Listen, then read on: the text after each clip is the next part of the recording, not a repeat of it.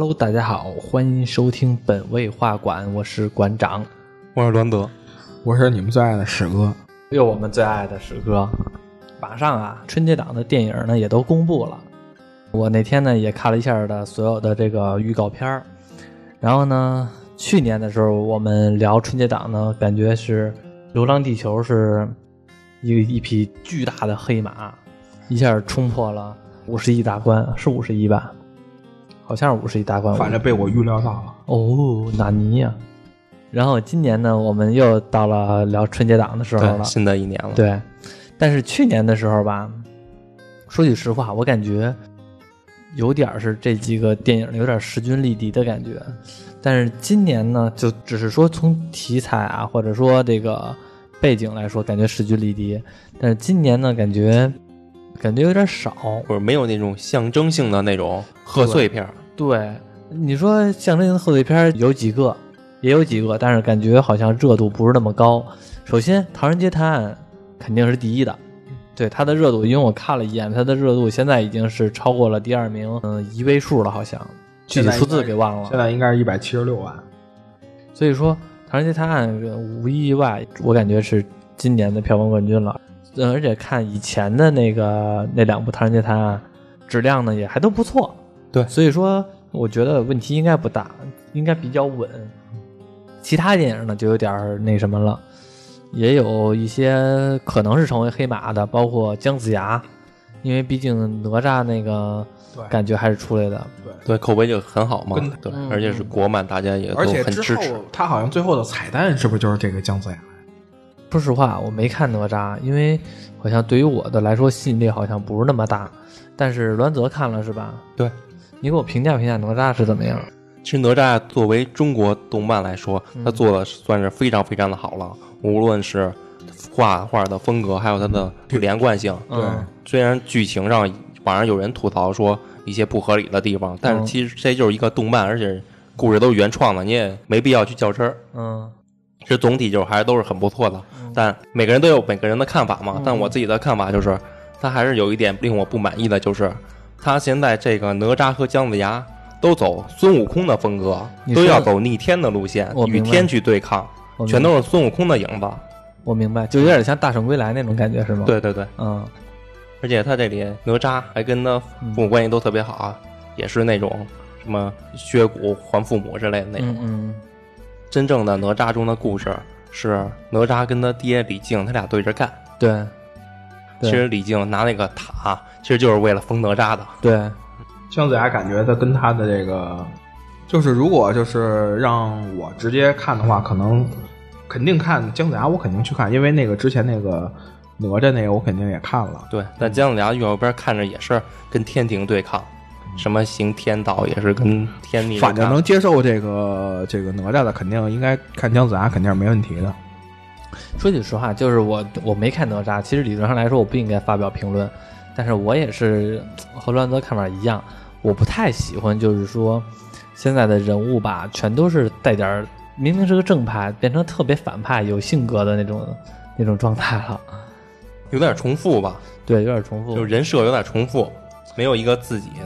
反正就是哪吒呢，对于我来说兴趣倒是不大。然后姜子牙呢，其实一样。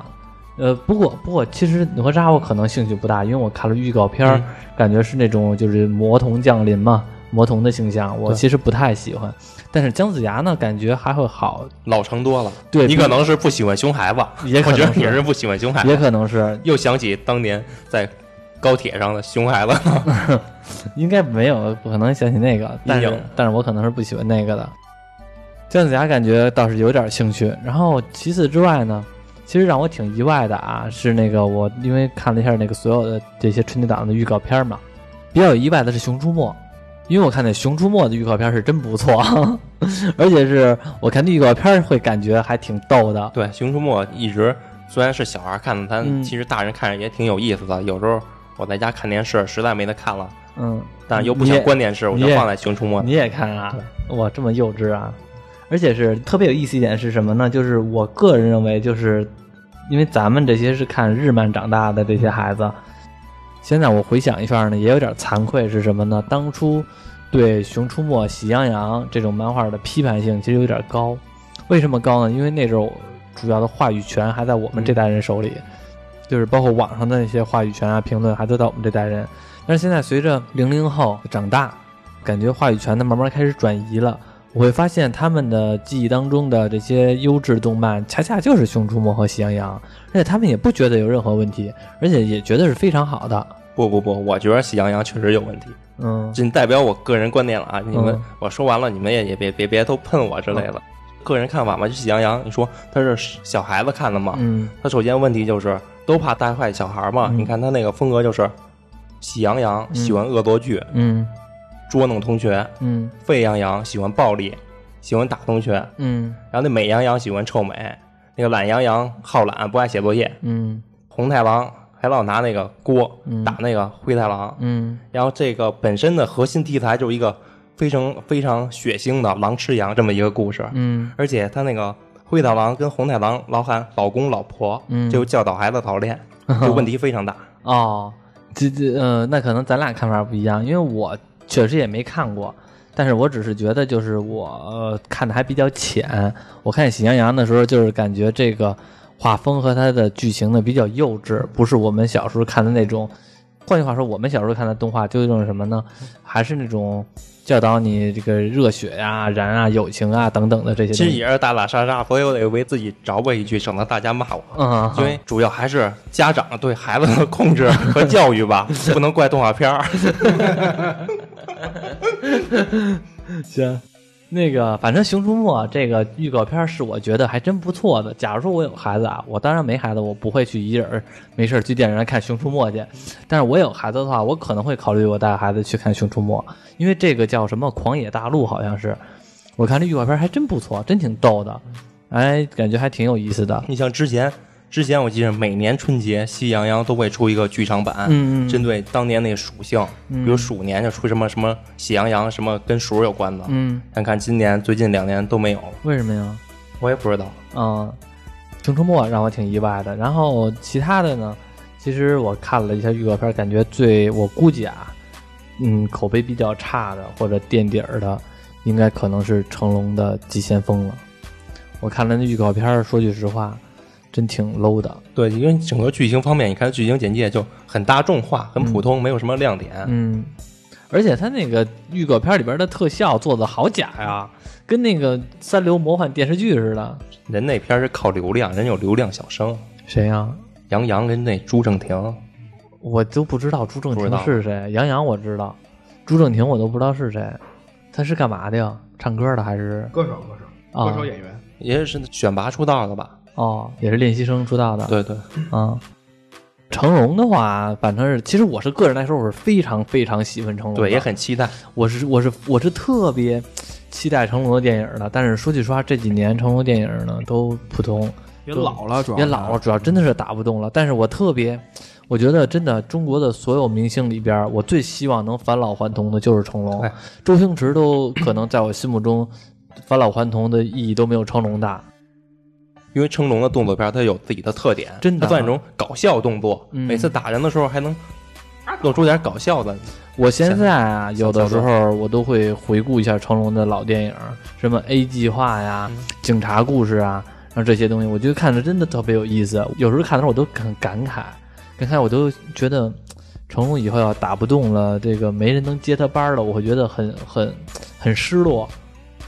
现在好像剩下的打星也很少了，嗯，吴京，真正年轻的，真正年轻的，嗯，你像那个吴京，其实岁数也不小了，而且你看最近这几年他也不怎么演打戏了。对，一甄子丹的叶问也结束了。也结束了，而且叶问感觉叶问之后结束之后还没那能，甄子丹好像除了叶问和导火线之后就没有什么特别。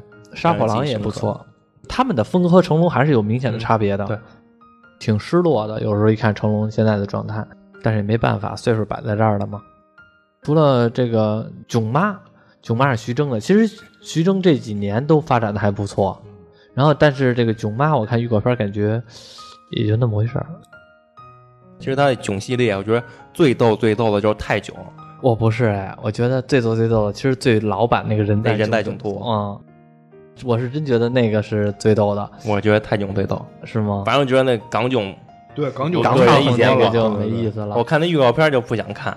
我也确实没看过，就电视上电视电影频道可能播的时候看了一段，嗯我也不知道为什么，就是不喜欢，嗯，就是不喜欢那一部。港囧太折腾了。而且其实王宝强这个角色啊，你发现没发现？王宝强这个现在已经成长为票房的这个保证了。现在我们每年看的贺岁片儿，很多一部分优质的贺岁片，其实都是王宝强主演的。还有沈腾啊，对，沈腾也是。哎，今年沈腾好像没东西吧？没有，就客串一个囧妈。啊、不知道怎么今年没有。现在还应该看个团队吧，他那个团队不是也不错吗？什么开心麻花团队，对，嗯，《唐人街探案》，我相信大家都应该会看，对，反正我会看的。反正肯定是今年这个春节档最想看的就是《唐人街探案》，我也是，但不一定是第一个最先去看，嗯，因为可能抢不到好座，对，应该会拖一会儿。我没想到这个《唐人街探案》拍到现在，我其实是没想到这一部是完结篇的，这第三部是完结的，好像到日本是就没了，好像是。那得看他电影最后了，咱也不能猜，咱也猜不好。反正这么说吧，我没有想到这个《唐人街探案》它这一部的 Q 会完全出来，因为我感觉现在这个电影的 Q 能选择出来的人数好像有点没谁能选择让他出来是最合适的一个状态，就是王宝强、秦风，然后那个包括这个宋轶，也就是那个《筷子兄弟》里边那肖央，还有那个其他的这些所谓的侦探，感觉好像他们的戏份都不足撑起来这 Q 这个角色，因为 Q 这个角色铺垫了两部电影了，但是感觉好像使他们任何人都觉得不是那么特别好的一个状态，他也不可能是新人物，新人物的话更更那什么了，反正不是说最大嫌疑就是那个肖央演的吗？嗯，不一定都，猜是他，应该不是他，或者都不是人物，只是一个电脑 AI。我个人觉得啊，就是有可能的是谁呢？秦风的父亲，忘了吧？忘了，不知道都不知道是谁。你记着吗？秦风的父亲是那谁演的？那个叫谁来了？演《士兵突击》里边那个呃不是连长，那个是连长吗？还是什么？就是史进更往上的人、那我知道了，你知道那个人了吧？他因为秦风就是之前是被他他父亲是不是被逮走了吗？但是我觉得会不会有可能是他，或者是我有时候幻想会不会是王宝强但，是这期里边好像没有出来，是吗？好像没有他的戏份。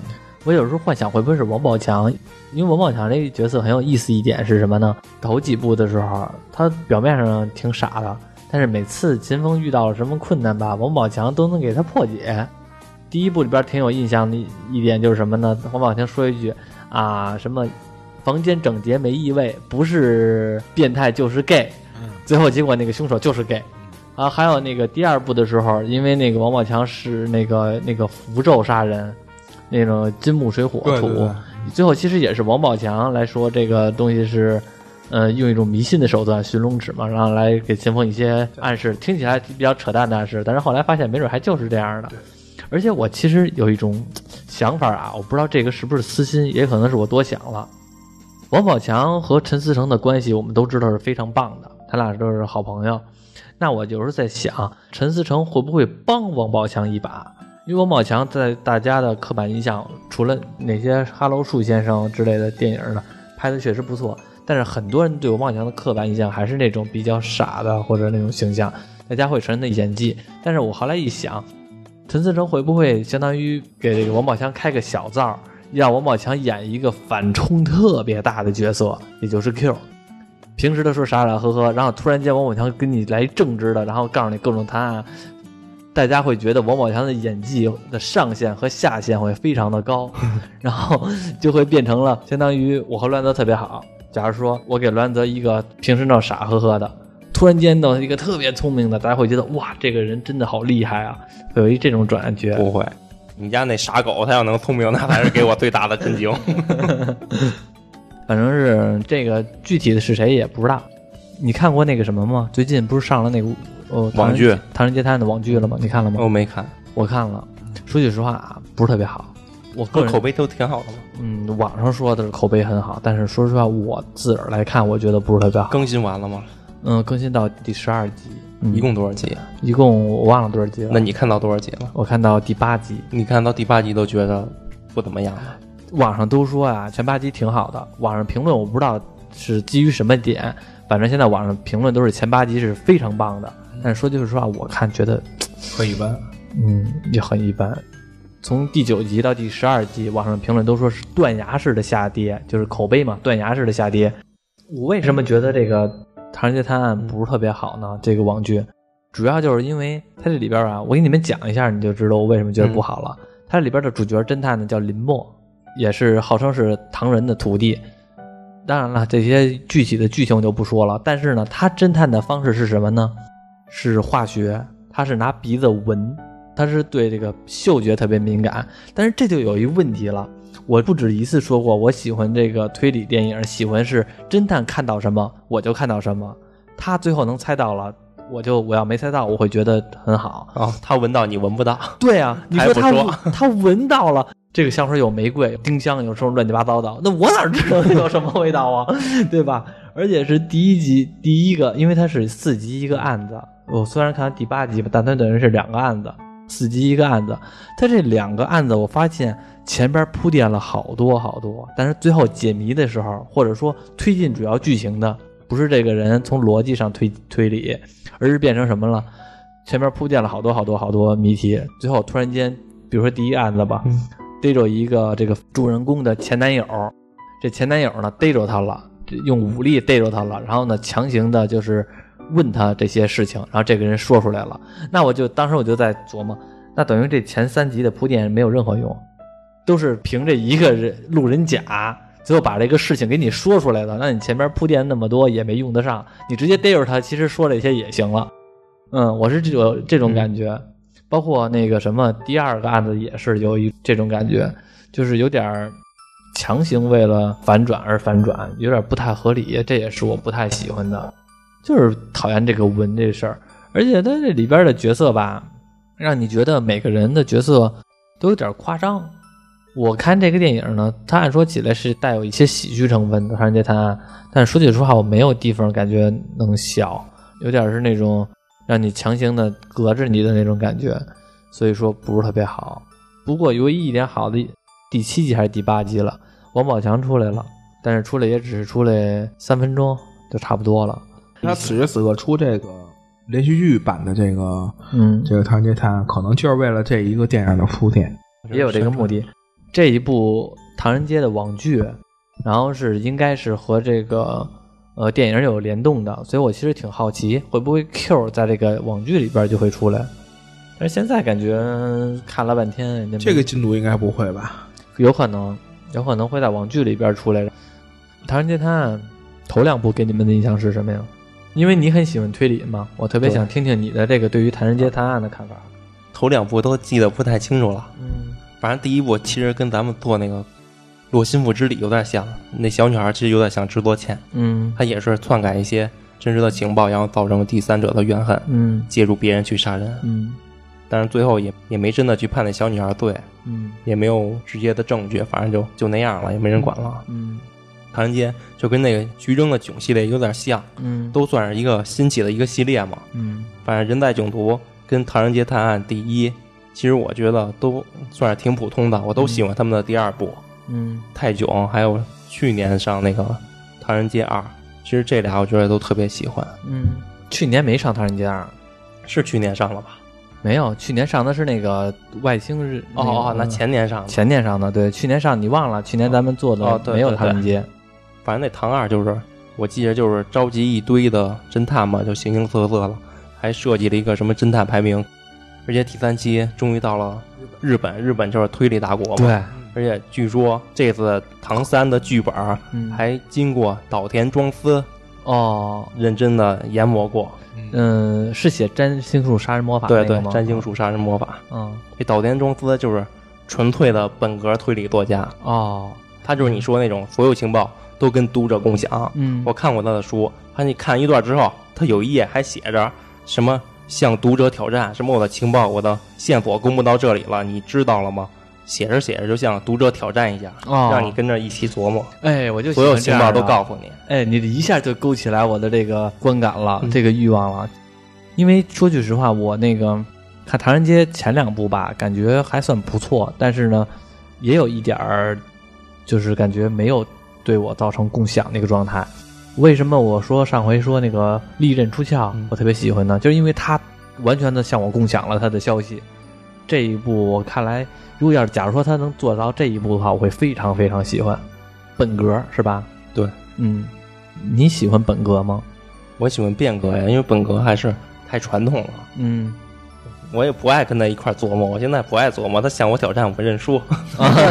挑战读者，我认输了。你直接公布答案吧。嗯，现在喜欢经济下咽那种变革，就是你不能用正常思维去想那些事儿。嗯，因为我之前为什么喜欢看推理小说呀？我不是真的去喜欢看，我想看这个那个手法，我就想这些日本推理作家还能想出什么奇怪的手法、奇怪的动机。我觉得你和那秦风有点像。秦风说的是什么呢？他说他要那个当警察，为什么当警察呢？因为我要制造一次完美的犯罪。然后呢，你这个想法呢，感觉和他有点像。你要看看他制造完美的犯罪究竟有多完美。对，这 就究竟这有多奇怪？嗯。这你看，咱之前提那个《少年包青天》，嗯，他有一个桥段，就是借鉴的岛田庄司的杀人魔法。嗯嗯，就是那个你有一次包拯回那个楚楚家，嗯，有九具干尸。哦，我知道。然后拿那个小泥巴人那很有名啊，那泥巴小泥巴人八个小人拼出第九个尸体来。嗯嗯，其实那就是岛田庄司的杀人魔法里头。哦，而且《杀人魔法》这本书是一九八九年出版的。说明他写的时候可能在八七年或者八八年，八九年咱刚出生，咱刚出生人就琢磨出这样的手法了。嗯，那这也不这么说。你像那个阿加莎，阿加莎的那个侦探小说的话，其实琢磨的时间也也挺神的。不过阿加莎的小说好像有一种缺点，就是说它中间的推理过程好像比较少。这阿加莎克里斯蒂我看的比较少，嗯，因为主要不爱看欧美的小说，就因为。它的名字，人物名字太长了，嗯，而且实在是太难记了，而且是我也不爱看。其实我个人来说啊，我不太喜欢看国外的小说，即使是他做的写的非常好，我也不爱看。为什么呢？因为我觉得国外的小说到翻译到国内的吧，都和这个你看得下去看不下去和这翻译有很大的关系。国内的话呢，是我们平时说话的方式，直接的国内作者是我们说话的方式来写这部小说。或者他能很轻松地灌到我们脑海当中这个事情的起因、经过、结果和它的场景，但是国外的小说呢，因为还牵扯到一翻译问题和这个语境的问题，所以你有时候吧，他说的一段话，按照他的语言来说，可能他的本国的读者来说，可能很容易就能理解了，但是到我们国内来说呢，感觉还得琢磨很久，不容易读进去。对。反正就是，我觉得就是不容易记人名，而且他有的节奏太慢了。就之前我看过一本叫《教堂谋杀案》，嗯，我去，我去，一个一个女人，嗯，从家门出去，她能写三页纸，哇，这给我看的，哎呀，那纸还特小，嗯，就这么一个小人能写三页纸，都给我看晕了。《教堂谋杀案》是谁写的呀？那个 P.D. 詹姆斯，哦，不太清楚了。还好这阿加莎没有没有这个。詹姆斯这毛病，嗯，我看过阿加莎的一个无人生还，因为那个特别有名嘛，嗯嗯，那是首部童谣杀人，就有一句童谣，就所有的死者都是按照那个童谣中的死相死的，哦哦，这感觉噱头很大。对，头两天我看了，哎呦操，咱们怎么聊歪了？不过没事，聊歪就聊歪了吧。头两天我看了一部那个什么，那个黑白电影，叫那个《控方证人》。那个电影其实说句实话也挺不错的。那个电影我看的是一九五七年，那个电影就上映了，拿到黑白的，但是非常棒。然后到最后的时候，感觉反转也特别大。那好像也是阿加莎写的，我忘了。然后说回来，说回来这个《唐人街》，嗯嗯，《唐人街探案》，因为我们可能主要这一期呢多聊点《唐人街》，因为毕竟《唐人街》热度高嘛。然后《唐人街》的话，我觉得头两部给你们印象比较深的是什么呀？师哥还记着吗？二的那杀人手法吧，金木水火土这个，对对对，那个的话就是你要说封建迷信吧，它可能又有一定的这个这这种原理，因为这中国的这个什么太极八卦这些，可能又跟这个金木水火土又有有一些关系，又有一些关联。嗯，就这个杀人手法吧。那今年还有几部片子可能会形成的黑马，一个是《紧急救援》，一个是中国女排。紧急救援的话。其实主要还是看大场面，救援类的电影啊，就是包括类似于去年还是前年上过那个《烈火英雄》这种的这种营救类的电影，其实有的电影拍的还是非常不错的，而且剧情非常吸引人。嗯，这紧急救援看预告片，我还我倒觉得还是非常不错。对你没发现现在中国的电影观众也都越来越专业了。嗯无论你多大的导演、多大牌的演员，电影不好，它就是口碑就直接往下降。对，一般不是大导演，没有什么知名演员，但你要口碑好的话，他又会成为黑马，他就会往上顶。嗯，哎，这今年贺岁片儿有可能成为黑马的，还有一个就是，其实我不太关注，因为毕竟咱们这个年龄段吧，有点离得有点太遥远了。就是中国女排，你知道中国女排当初有辉煌的时候吗？我不知道，我只知道知道中国女排是一种精神，是一种永不放弃的精神。这是你从哪儿看到的呀？我感觉你感觉？我在大家的氛围下，是不是就是之前那个中国女排逆袭冠军那个？嗯，其实我也不太知道，因为我只记着我小的时候，中国女排有非常非常辉煌的时候。因为我记得那阵儿，我忘了小学还是初中了，反正我就记着那阵儿嘛。中国女排那阵儿是夺冠，然后是郎平，我忘了郎平曾经都不是夺冠，她是那个队员的时候所谓的铁榔头啊，郎平的昵称就就是魂名叫铁榔头，江湖名称。哇，听着就硬气。对，听着就给劲儿。然后这回是这巩俐演的，感觉还非常棒，而且是你知道吗？这女排这个事儿吧，我觉得可能现在我这一代，或者说像比咱们更小的，可能感触不是那么多。但是我父母那代呢，感触还挺多的。头些日子，就是中国女排好像是有一个中国女排锦标赛还是什么赛，我忘了。然后呢，我每天回家的时候，我妈都拿那手机跟那儿看那个中国女排那比赛呢。嗯然后我妈就是做饭的时候吧，也会看。一到比赛了，然后就赶紧的让我帮忙，就把那个手机那个比赛给打开，特好看。那阵我妈看的还挺兴奋的，感觉还太棒了，太棒了，跟我说，感觉对他们这代的影响还比较大的。而且是我看了中国女排有黄渤，有嗯巩俐，这俩演员的卡斯阵容还比较大。黄渤没有想到会演一个这么严肃的剧，但这个中国女排好像改名了。啊刚才突然一看，好像改名了。哦，对对对对，今天改的，今天我今天再改。今天我看到的消息改的。哦，今天我早上起出门的时候，我正开车呢，然后手机弹窗那个新闻广告，我一看上面写的是中国女排改名为叫什么呢？夺冠，夺冠是吧？为什么呀？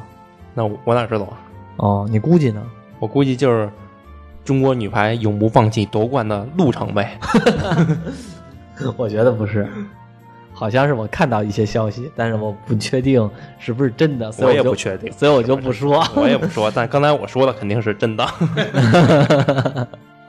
也是这种事儿吧，你不有时候现在嗯不知道怎么说就，是不知道就别瞎说。对，不知道别瞎说，万一不是呢？现在也没有确定消息。从你嘴里说出来必须是确定的。对，我看那预告片，中国女排的预告片，感觉也还凑合，但是我感觉挺燃的，而且那个电影我特别适合。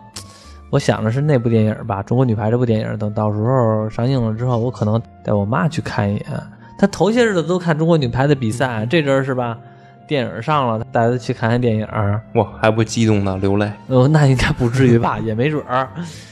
你知道去年的时候，我带我妈看的是《疯狂的外星人》，跟我妈逗的不行不行的，特别好玩儿。觉得虽然评分不高吧，但是我觉得回家欢电影就是那种的嘛。如果时间允许的话，我会选择看以下几部：《唐人街探案》我会看，《中国女排》我会看，然后那个当然没孩子我就不带他看《熊出没》了。其他的的话呢，我倒觉得也就那回事儿了，就可能会不看了。姜子牙视情况而定，因为哪吒我就没看嘛，所以姜子牙的意愿也没有那么的大，你觉得你要是自己买一个《熊出没》的票进去看，会尴尬吗？会尴尬。你会觉得尴尬？我会觉得尴尬，别人不会觉得尴尬，但是我自个儿会觉得尴尬。你尴尬的是自己的年纪不符合，还是尴尬的是进去看见别的人全都带着孩子？别人都带着孩子，而且我相信应该挺闹腾的。这是这是个问题，不然我也不想去了。我相信大家都会小孩儿，因为小孩儿嘛，都是那个看见好玩的就嘎嘎嘎嘎乐，且乐呢。但是我看那个《熊出没》的预告片，感觉还有点那种美式的风格，感觉挺逗的，应该还不错。以后有孩子可以带他孩带孩子类类似于看看这种电影，也是算是家长带孩子一个沟通吧。而且你说这个《熊出没》，其实这种电影吧挺挣钱的，因为你要看就肯定是大人带小孩儿，你不可能把小孩扔进去，然后大人遛弯去了，那就不合适了。你就得大人带小孩儿。这么一想，预告片拍成这样已经算不错了。当然，电影什么样不知道，至少不再是那种特别的幼儿向的那种了。就是你想，你一个三十岁的人，你蹲那儿看一小时一个多小时《喜羊羊》，就算咱还那什么，孩子再喜欢，你也不喜欢看。但是《熊出没》感觉剧情还可以。咱也都没带过孩子去看过电影院啊。嗯，这个有咱也没儿孩子儿童对，有那儿童票一说嘛，他们带孩子说儿童票一米二以下，怎么着是便宜还是不知道啊，这我还真不知道，都不知道？不知道，这都我也不知道道。哎，史哥带孩子看过吗？哎，这个中国女排我看了这个，嗯，是因为你今天还聊这个中国版？我特意给你查了一下，就是过头会丑化，完了以后只是说中国女排是这个是精神，不是说去用来吸引人的这个手段。因为很多人可能看到中国女排这四个电影名字的话，就会直接买票进来。我们说就是精神啊。关键是我们都这期节目都准备结束了，你这还掏中国女排呢？插进去，行，那你们是想看什么呀？我的话就是《唐人街探案三》，还有《姜子牙和囧妈》这三部吧。看哪个也没有优先权，轮到哪个有位置的话，我就会先去看哪个。嗯，就我的话的话，就是你们俩请我看什么，我肯定都会去的。哦，我们不请你看呢。不请我看的话，那我可能就要等到出了以后再看了。你应该等网上下载。唐人街探案你不会主动去看吗？唐人街探案，其实这个看了以后，其实也没有太大印象，就是说不会那么记忆深刻。唐人街探案，我现在都在考虑，我和谁去看了？是和家里人去看，还是和朋友去看？我觉得你就和栾泽去看的。我就不应该不会。我觉得你他和傻才一块儿去。他给栾泽肯定和他女朋友去看，我不和他凑份子。其实这期啊，我们好像也没特别系统的聊，因为本来呢，感觉这一期吧，大过节的也不耽误大家时间了，嗯，就是感觉聊的差不多就得了，对，差不多就收了。对，这也过年了，只是大家告诉大家，今年都有什么电影能上了，能看了。对，提醒一下大家。对，提醒一下大家，我们是那个小日历。再见。